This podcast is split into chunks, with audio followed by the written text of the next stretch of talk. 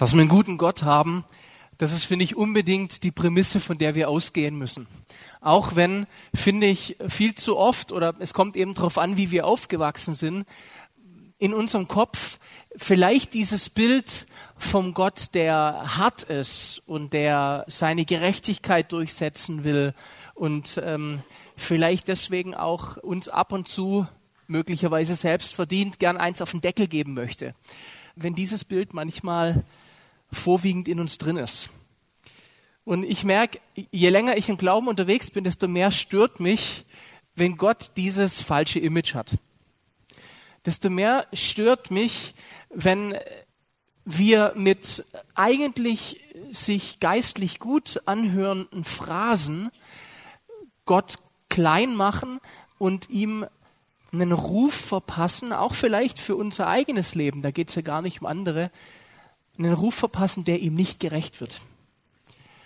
Und wir hatten in den letzten Wochen hier im Gottesdienst zweimal, einmal letzten Sonntag hier und dann, ich glaube, vor drei Wochen in der S8 Gottesdienste, wo wir in der Anbetungszeit plötzlich das Thema Ketten hatten. Könnt ihr euch daran erinnern? Frei sein von Ketten, frei sein von Dingen, die uns halten. Wir haben es auch gerade eben gesungen, Chains are broken, eyes are open. Und ich, ich finde, das ist eine der Grundlagen unseres Glaubens. Umso dramatischer, wenn wir immer noch angekettet durch die Gegend laufen. Und manchmal habe ich das Gefühl, tun wir das. Und wisst ihr, wenn wir ein Thema haben wie Growing into Maturity, wie Wachsen in Reife, dann ist für mich logisch, dass Wachsen auch was mit Bewegung zu tun hat. Wenn du aber festgehalten wirst von etwas, na dann wachs mal dann, dann beweg dich mal. Ja, Chris, geh mal und lauf mal durch die Gegend, weißt du, wird, wird jetzt schwierig. Vielleicht kriege ich ihn sogar zu Fall, mal schauen. Reizen wird's mich. ich glaube, wir verstehen, wenn wir, wenn wir gehalten sind, dann geht nichts mit Growing. Und ich finde, eine der Grundwahrheiten, die uns Jesus gegeben hat, ist, du hast kein Klotz am Bein mehr. Du hast nichts mehr, was dich hält. Ich muss bei Klotz am Bein immer gezwungenermaßen an die Daltons bei Lucky Luke denken, die ihre Steine klopfen und dabei diese Kette am Bein dran haben mit der riesen Kugel dran. Und ich finde, wir, wir schleppen unnötige Kugeln mit uns rum so oft. Und deswegen möchte ich heute darüber sprechen, dass deine Schuld ganz vergeben ist und du ohne Klotz am Bein leben darfst. Und bitte mach dir das bewusst, dass du das darfst. Also eigentlich, wenn wir das Vater unser beten, sollten wir beten und vergib uns unsere Schuld, wie auch wir vergeben unseren Schuldigern. Und weil du uns vergeben hast, vergebe ich mir auch selbst. Denn ich möchte heute über einen ganz speziellen Klotz am Bein, über eine spezielle Kette am Bein reden. Und zwar über, ja, Gott hat mir vergeben, aber ich kann mir nicht vergeben. Und wir begründen oft dieses sich selbst nicht vergeben können dann auch hochgeistlich, weil auch oft unser schlechtes Gewissen uns ja auch nicht loslässt. Vor allem, wenn es irgendwelche Fallen sind, irgendwelche Lebensschemata, in die wir immer wieder reintreten, irgendwelche Sachen, die wiederkehren in unserem Leben. Manche Leute nennen das Lieblingssünden zum Beispiel. Oder andere Dinge, eine Falle, in die ich immer wieder reintapp, wo meine Eltern mir zum Beispiel sagen, als ich ein kleines Kind war, ich hätte auf einem Weg gehen können, der 500 Meter breit ist. Und wenn es eine Pfütze gegeben hat auf diesem Weg, eine einzige, es war sicher, Peter fällt rein. Und ich weiß gar nicht genau, ob es nur Trotteligkeit war. Vielleicht habe ich es auch drauf angelegt. Wer von euch hat auch Jungs, die Pfützen einfach feiern? Mal so einen richtigen schönen Yes und rein in die Pfütze. Und ich habe das Gefühl, manchmal ist es doch äh, bei uns auch so. Und wisst ihr, was mich dann immer tröstet, ist, wenn ich in der Bibel Männer und Frauen des Glaubens finde, die wir heute feiern, die aber auch gerne in solche Fallen reingetreten sind. Und ich dann merke, wow, ich bin nicht allein. Ich bin auch nicht allein in diesem Boot. Wir sitzen alle im gleichen Boot. Und wen ich da enorm feier, ist mein Homie Petrus, mein Namensvetter Petrus. Ich mag seinen Enthusiasmus, seine Begeisterung. Und ich kann auch nachvollziehen, wie er leidenschaftlich auch am Boden liegen kann. Und ich vermute, Petrus hat dann, auch wenn er am Boden lag, das ein oder andere Mal gegenüber seiner Familie einen Spruch rausgekloppt. Lasst mich sterben. Ich will hier liegen bleiben. Der Typ ist so leidenschaftlich. Ich liebe Petrus. Ich hoffe, ich krieg mal, wenn ich im Himmel bin, eine Audienz bei ihm, um persönlich mit ihm zu sprechen. Ich möchte heute, dass wir uns eine Geschichte angucken von Petrus, die ganz ähm, deutlich dieses Ding ausdrückt. Und zwar, als Jesus dabei ist, in seine Passion einzutreten, in der Kreuzestod steht bevor, sitzen die Jünger beim letzten Abendmahl zusammen und sind mal wieder leidenschaftlich und sind begeistert. Und dann lesen wir unter anderem in Markus 14, Jesus spricht zu ihnen, ihr werdet alle Anstoß an mir nehmen, ihr werdet euch alle ärgern, denn es steht geschrieben, ich werde den Hirten schlagen und die Schafe werden zerstreut werden. Nachdem ich aber auferweckt werde, werde ich euch voran nach Galiläa gehen. Jetzt kommt's. Petrus aber sprach zu ihm, wenn sich auch alle ärgern werden, ich nicht. Ich nicht, ganz sicher. Und Jesus spricht zu ihm, wahrlich, ich sage dir, dass du heute in dieser Nacht, ehe der Hahn zweimal kräht, nicht dreimal verleugnen wirst. Heute noch in dieser Nacht. Er aber sprach nachdrücklich, wenn ich mit dir sterben müsste, werde ich dich nicht verleugnen.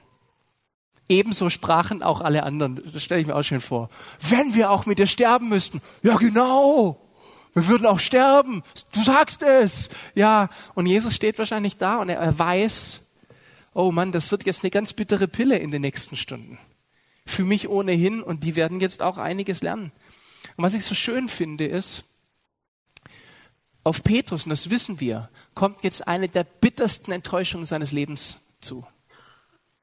Aber was ich so toll finde, ist, die ganze Geschichte geschieht mit Vorankündigung und es kommt zum Ausdruck, Jesus wird in dieser ganzen Geschichte für nicht einen Moment enttäuscht sein von Petrus. Weil Jesus es schon wusste. Und das finde ich so stark. Wenn ihr euch die ganze Sache mal in Lukas 22 anschaut, dann heißt es hier, der Herr sprach, Simon, Simon, siehe, der Satan hat eurer begehrt, euch zu sichten wie den Weizen. Und jetzt dieser starke Vers, ich aber habe für dich gebetet, dass dein Glaube nicht aufhöre. Und wenn du einst zurückgekehrt bist, so stärke deine Brüder. Jesus weiß ganz genau, was geschieht, inklusive dem Wegrennen und dem sich innerlich verabschieden und dem sich selbst nicht verzeihen können, das kommt. Und Petrus sagt hier nochmal, Herr, mit dir bin ich bereit, auch ins Gefängnis und in den Tod zu gehen. Und jetzt sagt nochmal Jesus, nein, ehe der Hahn kräht. Dann geht die Geschichte weiter und Petrus muss es sich jetzt auch wirklich beweisen. Also Petrus muss jetzt zeigen, ich bin bereit, bis in den Tod zu gehen. Und wir haben die Geschichte im Garten Gethsemane und dann haben wir äh, diese Erzählung von Petrus vermeintlicher hoher Fechtkunst. Wie dann die Herrscher kommen, wie sie versuchen, Jesus festzunehmen. Und, und Petrus ist der Held der Geschichte. Er zieht das Schwert und schlägt dem Knecht des hohen Priesters das Ohr ab und äh, steht da und sagt wahrscheinlich, Boom! So sieht's aus. Hier und ihr alle, aber ich hab's gerettet. Und ich kann mir nicht vorstellen, wie dermaßen Jesus den Kopf geschüttelt hat an der Stelle. Er hat's nicht kapiert. Und das muss eine so üble Lektion für Petrus gewesen sein. Es hat er sich zusammengerissen. Er hat sich angestrengt zu beweisen, ich werde bei dir bleiben. Siehst du, Jesus, ich bin sogar bereit, für dich zu kämpfen. Ich nehme das Schwert in die Hand und Jesus nimmt das Ohr und hängt es wieder hin. Das war eine bittere Pille. Jetzt kommt so das erste wirklich schwere Ding auf Petrus. Was für einen Schuss habe ich gerade eigentlich nicht gehört? Und dann wird Jesus festgenommen und auch hier wieder, Petrus strengt sich an. Er bleibt am Ball. Alle Jünger rennen panisch weg. Nicht Petrus. Petrus macht seinen eigenen Worten Ehre, denn er läuft heimlich hinterher. Bis in den Hof wo Jesus gepeinigt wird. Und jetzt kommt diese bittere Verleugnungsgeschichte, die vorher angekündigt war. Lukas 22, sie ergriffen ihn, Jesus aber, und führten ihn hin und brachten ihn in das Haus des hohen Priesters. Petrus aber folgte von weitem. Als sie aber mitten im Hof ein Feuer angezündet und sich zusammengesetzt hatten, setzte sich Petrus in ihre Mitte. Auch mutig. Es sah ihn aber eine Magd bei dem Feuer sitzen, und jetzt schöne Formulierung in der Elberfelder, und blickte ihn scharf an und sprach, auch dieser war mit ihm. Er aber leugnete und sagte, Frau, ich kenne ihn nicht. Und kurz danach sah ihn ein anderer an und sprach, auch du bist einer von ihnen. Petrus aber sprach, Mensch, ich bin es nicht. Und nach Verlauf von etwa einer Stunde behauptete ein anderer, Nummer drei, und sagte, in Wahrheit auch dieser war mit ihm, denn er ist auch ein Galiläer. Petrus aber sprach, Mensch, ich weiß nicht, was du sagst. Und sogleich, während er noch redete, krähte ein Hahn. Das war der Q-Punkt, das war das Signal. Und der Herr wandte sich um und blickte Petrus an. Und Petrus gedachte an das Wort des Herrn, wie er zu ihm sagte, bevor ein Hahn heute Nacht kräht, wirst du mich dreimal verleugnen. Und Petrus ging hinaus und weinte bitterlich. Was war denn die bittere Pille? Ich glaube, ich, ich stelle eine Theorie auf, dass wir dieses und Jesus blickte ihn an oft völlig falsch bewerten. So, ich glaube, logisch und natürlich denken wir, Jesus dreht sich um, guckt Petrus an und macht dabei diesen Blick. Ich bin so enttäuscht von dir. Aber das kann gar nicht sein. Jesus wusste es. Warum hat Jesus ihn also angeschaut? Und ich komme nur auf eine logische Erklärung. Jesus will ihn in dem Moment daran erinnern, ich habe es gewusst, ich habe es dir angekündigt, aber denk an meine Worte. Ich habe für dich gebetet, dass dein Glaube nicht aufhört und wenn du zurückkommst, dann stärke deine Brüder. Das ist die einzige logische Erklärung. Jesus war nicht enttäuscht. Warum erzähle ich das? Weil ich mir sicher bin, Jesus ist auch von dir nicht enttäuscht. Denn er kennt dich so gut, er kennt mich so gut, dass er nicht enttäuscht werden kann. Er ist von mir nie getäuscht worden, also kann er von mir nicht enttäuscht werden. Er kennt mich so gut, dass er eh weiß, das und das und das kriegt der Peter nicht auf die Reihe. Das und das und das kriegt XY eh nicht auf die Reihe. Aber, und das finde ich so stark, während Jesus Petrus diese Ansage macht, du wirst hier scheitern, aber macht nichts, denn ich bete jetzt schon für dich, dass du drüber hinwegkommst. Über was denn? Über die bittere Pille der Selbsterkenntnis. Was ist geschehen? Petrus wurde sein Ich, sein wahres Sein vor den Spiegel geführt. Als der Hahn kräht, erkennt Petrus, Mist, ich bin ein Schwätzer. Ich habe eine Riesenklappe und so wenig Substanz. Und in dem Moment bin ich mir sicher, er hat über sich selbst noch weniger Substanz ausgesprochen und geglaubt, als wirklich da war. Und das ist doch das große Problem hier. In dem Moment hat Petrus doch die These, die er selbst zu Beginn der gemeinsamen Geschichte mit Jesus aufgestellt hat, bestätigt gesehen. Erinnert ihr euch? Erste Begegnung im Boot. Was macht Petrus? Kniefall. Geh von mir fort, denn ich bin ein sündiger Mensch. Und genau da war Petrus wieder. Und ich finde es so stark, schon als das geschieht, lesen wir in Lukas 5, steht dann kurz nachdem Petrus diesen Kniefall macht, den Schrecken hatte ihn erfasst. Was war geschehen? Wir hatten diesen Fischzug. Jesus hat gesagt, werft die Netze aus. Die hatten diesen reichen Fischzug. Plötzlich wird Petrus klar, wow, der Mann ist der Sohn Gottes. Der Mann ist der Messias. Und dann erfasst ihn Schrecken und er geht auf die Knie. Und Jesus tut direkt hinter diesen Kniefall anschließen, fürchte dich nicht, von nun an wirst du Menschen fangen. Was sagt Jesus als Vorankündigung, wenn du zur Eins zurückgekehrt bist, stärke deine Brüder? Was, wenn er in diesem Blick gesagt hat, Petrus, erinnere dich, unbeeindruckt von deiner Schwachheit, deine Aufgabe bleibt bestehen. Und das mag ich glauben. Aber es passt nicht so gut zusammen mit dem Image, das wir Gott oft verpassen. Ich glaube aber, dass dieses Image nicht vom Himmel kommt. Ich glaube nicht, dass es der Heilige Geist ist, der dir sagt, du bist nicht würdig. Mir wurde, als ich Kind war, erklärt, Peter, das schlechte Gewissen ist der Heilige Geist. Das mag manchmal auch so sein, aber nicht immer ist ein schlechtes Gewissen das Reden des Heiligen Geistes. In der Offenbarung wird vom Verkläger der Brüder geschrieben. Und das ist ein anderes Wort für Satan.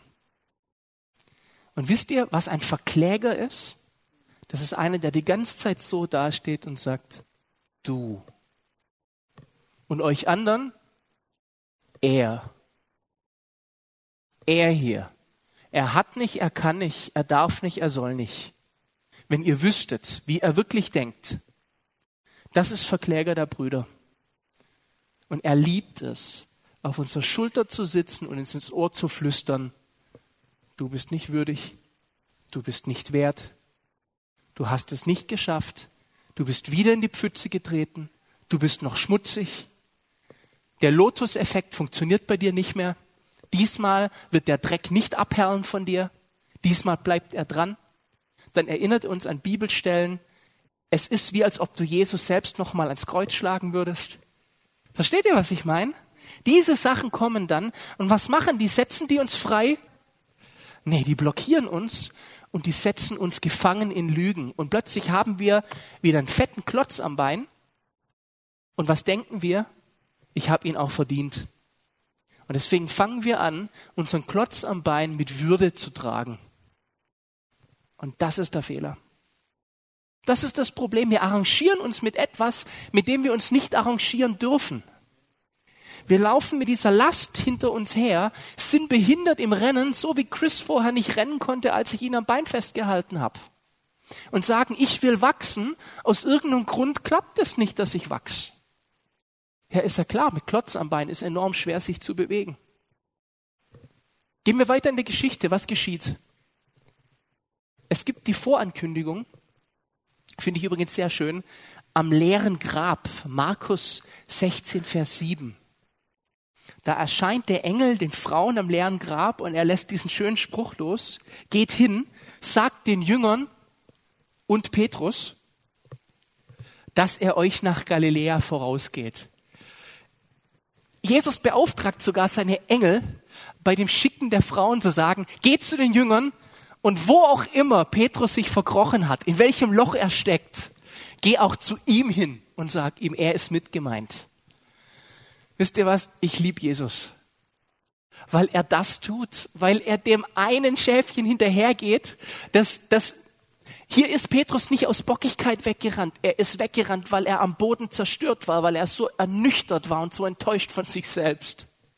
Und der Engel sagt, geh, sagt den Jüngern und Petrus, und ich bin mir sicher, er hat es nicht gesagt, weil Petrus nicht mehr zu den Jüngern gezählt hat, sondern um ihn zu erreichen. Und dann, was geschieht da in Galiläa, wo er vorausgeht? Wir lesen von der Begegnung am See Tiberias, ist im Johannes beschrieben, Kapitel 21. Die Jünger sind nach Johannes 20 wohl im Hören, Jesus ist auferstanden, aber es steht geschrieben, sie haben nicht verstanden, was geschehen war. Das finde ich auch spannend. Sie hören, Jesus ist auferstanden, aber haben es nicht verstanden. Auch hier fühle ich mich wieder hervorragend aufgehoben. Manchmal habe ich es nicht verstanden. Und sind heimgegangen. Das war die Erkenntnis. Johannes 20, sie sind heimgegangen. Petrus sogar sagt zu seinen Jüngern, nachdem jetzt sowieso alles rum ist, gehen wir wieder in unsere alten Jobs zurück, oder? Ich gehe fischen. Geht ihr mit? Und dass wir uns da nicht falsch verstehen. Der hat sich nicht hingesetzt und ist angeln gegangen, um nachzudenken, sondern der ist wieder zurück, hat alles, was er erlebt hat, abgelegt und will wieder zurück in sein altes Leben. Und dann sind sie auf dem Boot draußen und fischen. Und die Entscheidung, ich pack wieder meine berufliche Karriere an, ist kolossal gefloppt. Der Typ ist Profifischer und fängt nix. Und dann sehen sie, dass an Land ihnen jemand zuwinkt und da irgendwie ein Feuer brennen hat. Und während das geschieht, sind sie immer noch nicht so richtig am Blicken, bis auf Johannes, der immer sehr demütig von sich selbst schreibt, übrigens im Johannesevangelium, sich nie selbst beim Namen nennt, sondern immer der Jünger, den Jesus liebte. Und er schreibt hier ab Vers 7, da sagte jener Jünger, den Jesus liebte, weil er wollte nicht sagen, da sagte ich zu Petrus, es ist der Herr. Und jetzt kommt wieder so ein geiler Petrus-Moment. Achtung. Simon Petrus nun, als er hörte, dass es der Herr sei, Kopf ist komplett ausgeschaltet in dem Moment, finde ich super, gürtete das Oberkleid um, denn er war nackt. Wie sonst fischt man als Mann? Und warf sich in den See. Ich stelle mir das so bildlich vor. Es ist der Herr. Und Simon Petrus kriegt Schnappatmung. Was? Schnell Klamotten über. Ich, ich sehe den halb aus dem Boot ins Wasser fallen, schwimmt hin, alle anderen mal wieder. Petrus der Mann und er geht hin zu Jesus. Wahrscheinlich ist ihm beim Schwimmen bewusst geworden, oh, Jesus und ich haben gerade Beef. Ist nicht so gut eigentlich. Aber seine Leidenschaft geht ihm voraus. Er hat in dem Moment einfach nicht über diese Schuld nachdenken können. Und dann ab Vers 15 kommt dieses berühmte Gespräch, wo Jesus ihm dreimal eine Frage stellt. Als sie nun gefrühstückt hatten, spricht Jesus zu Simon Petrus. Simon, liebst du mich mehr als diese? Er aber spricht zu ihm, ja Herr, du weißt, dass ich dich lieb hab. Spricht Jesus zu ihm, weide meine Lämmer. Und er sagt das dreimal. Was macht denn Jesus hier? Man könnte sagen, er erinnert ihn an das dreimalige Leugnen. Ich weiß nicht, weil es zum Charakter von Jesus nicht so gut passt. Ich sehe das ganz anders. Petrus hat dreimal geleugnet. Was macht Jesus? Er bestätigt dreimal den Auftrag von Petrus. Das ist was ganz anderes, als ihm die Schuld vorzuhalten. Und oft wollen wir es so verstehen, ihm wird die Schuld vorgehalten. Nein, der Auftrag, den er schon hatte, wird ihm dreifach bestätigt. Und das ist ein Unterschied. Ich bin mir nicht ganz sicher, ob sich das halten lässt, aber ich finde interessant, die Formulierungen anzuschauen. Im Vers 15, dann füttere meine Lämmer. Vers 16, hüte meine Schafe. Vers 17, füttere meine Schafe. Er fängt an beim kleinen Petrus, dann bist du verantwortlich fürs Füttern der ganz kleinen Schäfchen. Ich liebe dich. Okay? Dann hüte auch die Schafe. Ich liebe dich. Okay? Dann füttere sie auch. Die Kleinen und die Großen.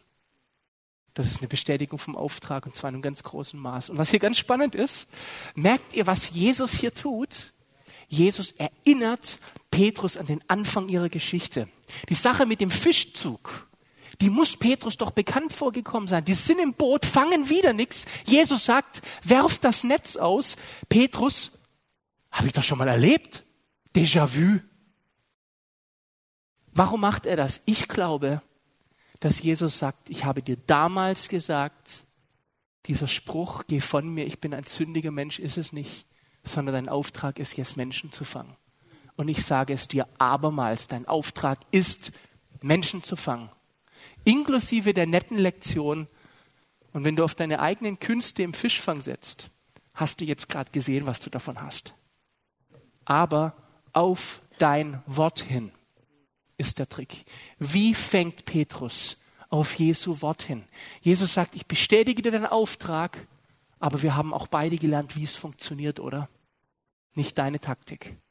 Meine Ansage ist es. Leute, für mich ist das ein Schande-Ehre-Thema. Ganz klar. Für mich ist das das Thema, dass Petrus die Schande und Scham auf sich tragen möchte vom Klotz am Bein, den er, okay, sich selber angehängt hat. Okay.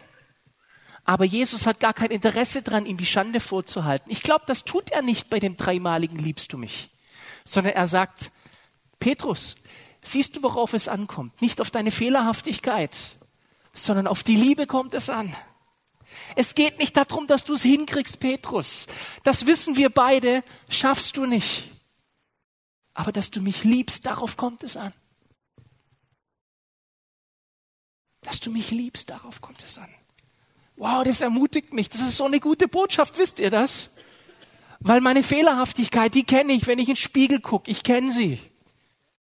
In guten Momenten darf meine Familie mir sagen, was für Fehler ich habe. In fast jedem anderen Moment kenne ich sie auch selbst. Aber dass Jesus sagt, ich traue dir trotzdem was zu. Wow. Petrus fühlt sich vielleicht jetzt noch unwürdiger und wird ganz neu eingesetzt. Wisst ihr, ich glaube, Gott will deine Ehre wiederherstellen und dich nicht in Scham halten oder deine Schuld dir vorhalten.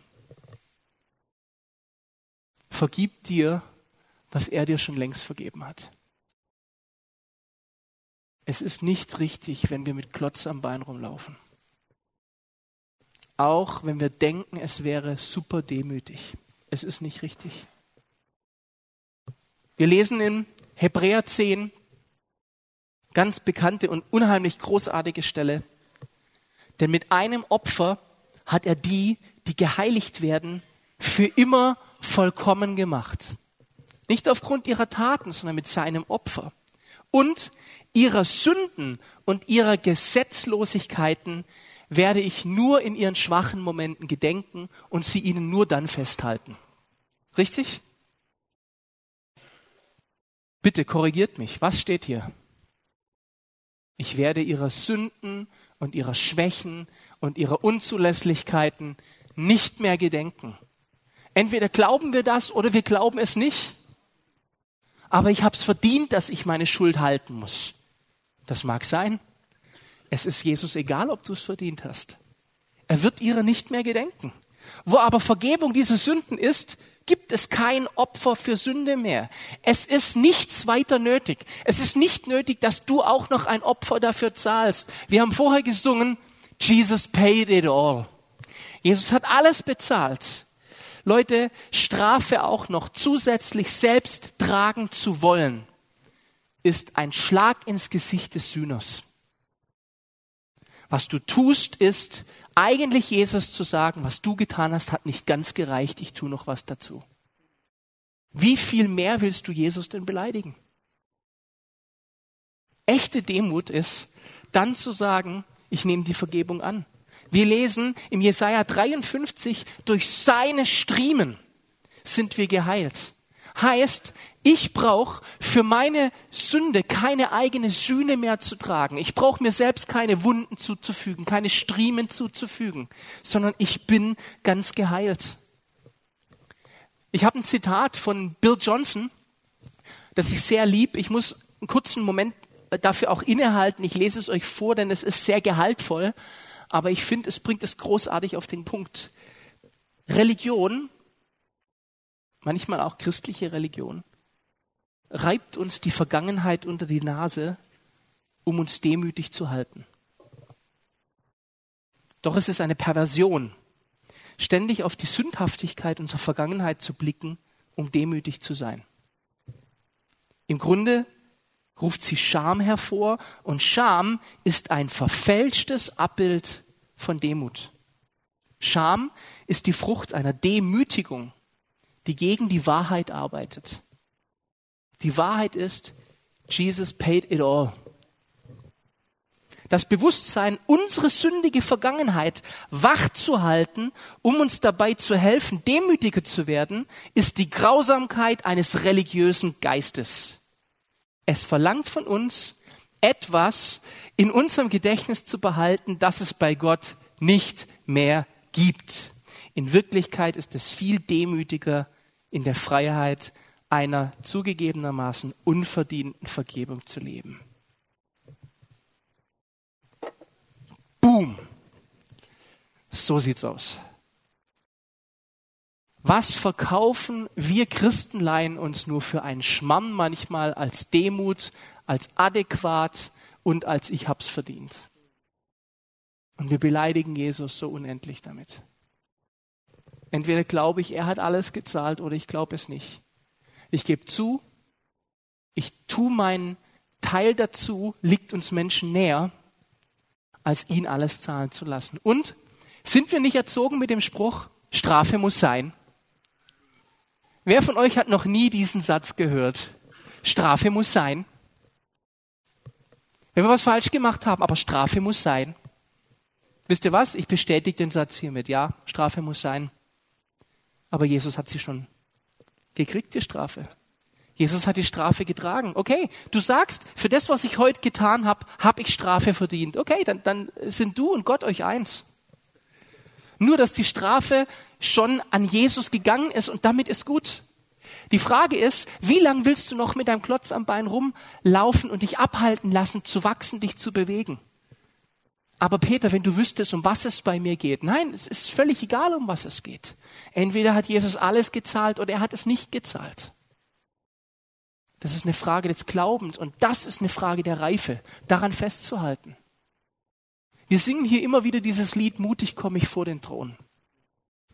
Und dieses Lied geht auf eine Hebräerstelle zurück. Und ich liebe die unheimlich. Ich habe vor kurzem da auch mal drüber gepredigt, dass wir mit Jesus einen hohen Priester haben, der für uns vor Gott eintritt.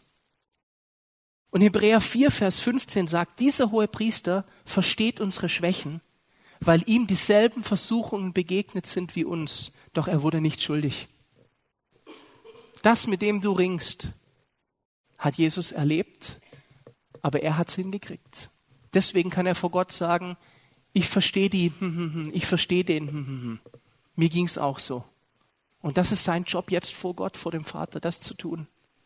Und dann heißt es in Vers 16, lasst uns deshalb zuversichtlich vor den Thron unseres gnädigen Gottes treten. Dort werden wir Barmherzigkeit empfangen und Gnade finden, die uns helfen wird, wenn wir sie brauchen. Dort werden wir Barmherzigkeit und Gnade finden, wenn wir sie brauchen. Wann brauchen wir sie denn? Wenn wir denken, wir haben es nicht verdient, dann brauchen wir es.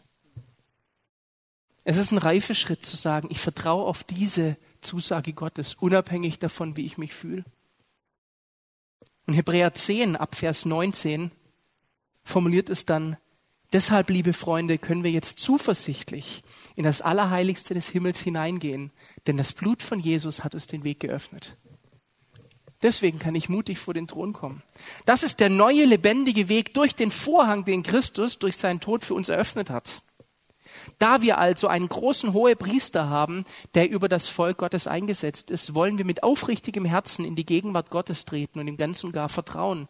Denn unsere Herzen wurden mit dem Blut Christi besprengt, um unser Gewissen von Schuld zu reinigen, um unsere Körper mit reinem Wasser zu waschen. Deshalb, und das ist der reife Schritt, das ist das, was du tun musst, wollen wir weiter an der Hoffnung festhalten. Ich halte nicht an der Kette fest, sondern an der Hoffnung fest, die wir bekennen, denn Gott steht treu zu seinen Zusagen. Wäre ein super Moment für einen Amen. Wenn du es glaubst.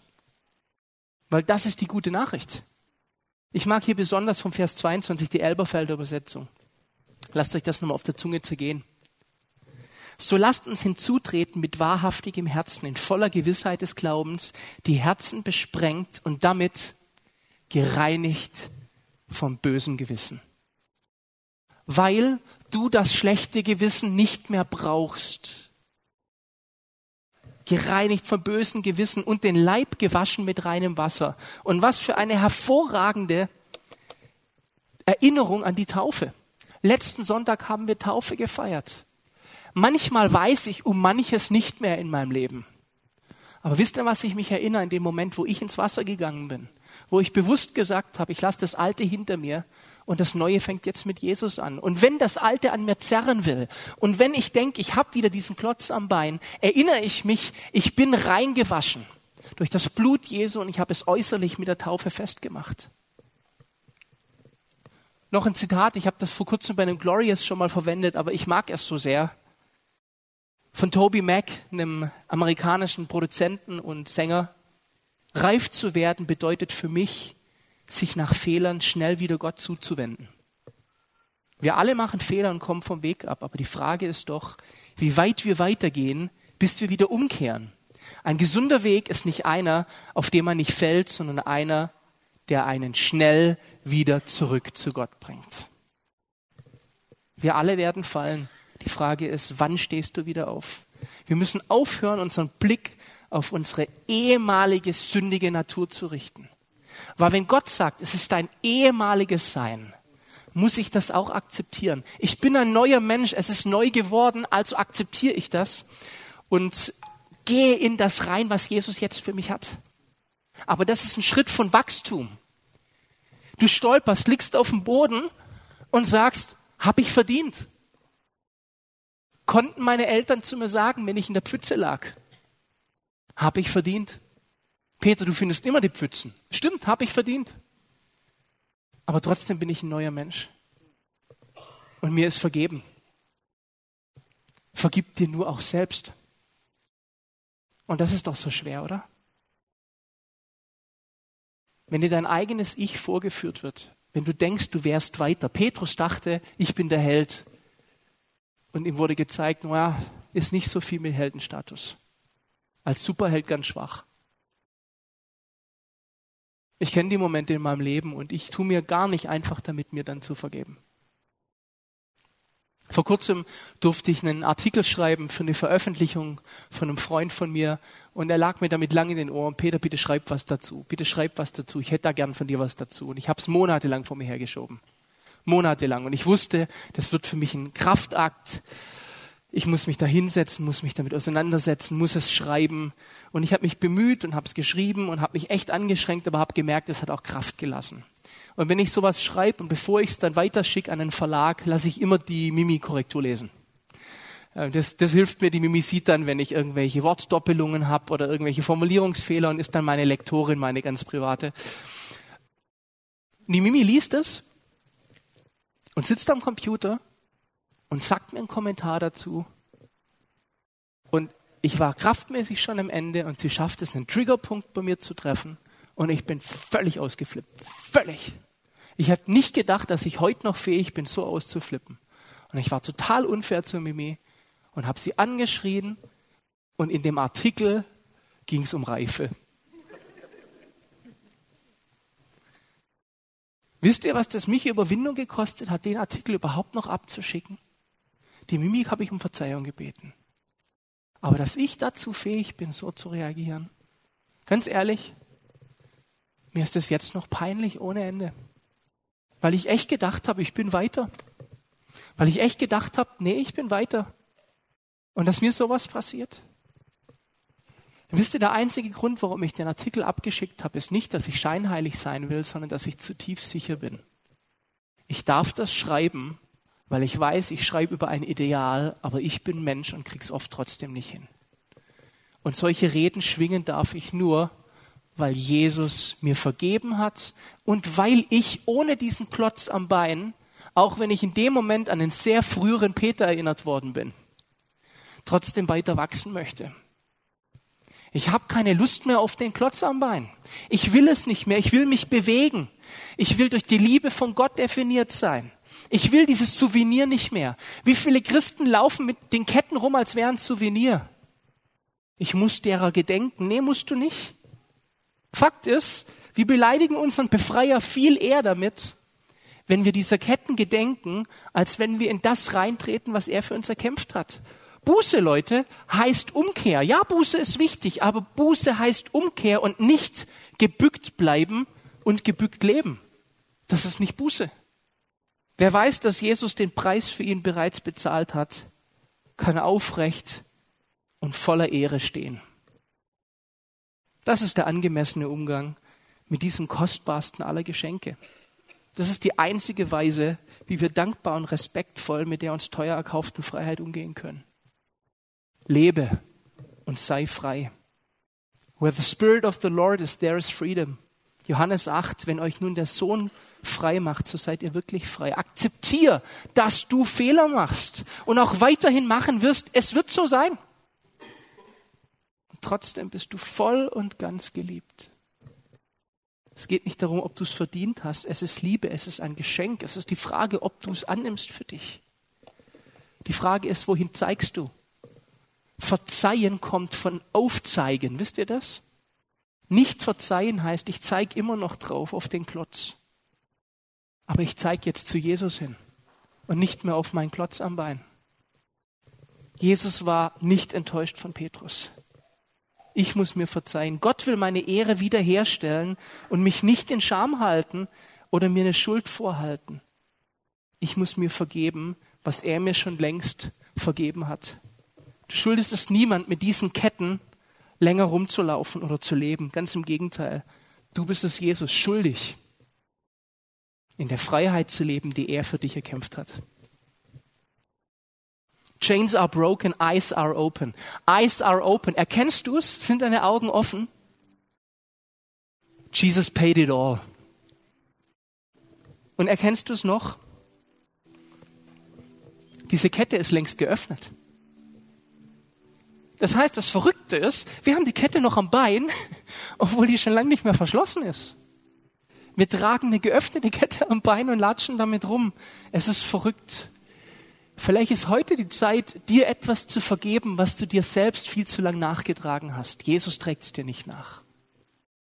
Lass die Kette hinter dir. Und was, wenn ich wieder sündige? Dann steh wieder auf. Dann erheb dich aus dem Sumpf. Was, wenn ich wieder in die Pfütze fall? Dann tu den Staub von deinen Füßen. Und freu dich über einen gewissen Lotuseffekt, den du jetzt hast. Es perlt von dir ab. Dieser Schmutz setzt sich nicht mehr in dich rein, wie es früher war. Er ist Schmutz, ja, er ist eklig, ja, aber er macht nichts mehr mit dir und deiner Identität. Er hebt dich aus dem Sumpf und aus der Scham und legt die Fußkette ab. Tritt in die Berufung, die er für dich hat. Jesus beruft Petrus von Anfang an und erinnert ihn nur an diese Berufung. Jesus hat einen Ruf für dich, aber dafür musst du diesen Klotz am Bein loswerden, was auch immer er sein mag. Du bist ganz frei. Also lasst uns in der Freiheit leben, zu der uns Christus berufen hat. Ich lade uns ein, lasst uns gemeinsam diese Hebräer-Bibelstelle im Glauben über uns aussingen. Mutig komme ich vor den Thron. Freigesprochen durch den Sohn. Sein Blut macht mich rein. Du nennst mich ganz dein. In deinen Armen darf ich sein. Das ist unser Glaubensbekenntnis. Und ich lade dich ein, wenn du während ich gesprochen habe heute an eine Kette, an einen Klotz gedacht hast, wie immer auch der heißen mag, ob er Sucht heißt, ob er Jähzorn heißt, ob er Schmerz heißt, ob er Kummer heißt, ob er Zukunftsangst heißt, ob er Missbrauch heißt, wie auch immer dieser Klotz heißt, bring ihn vor den Thron und werde frei und sei frei, so wie Jesus dich frei gemacht hat.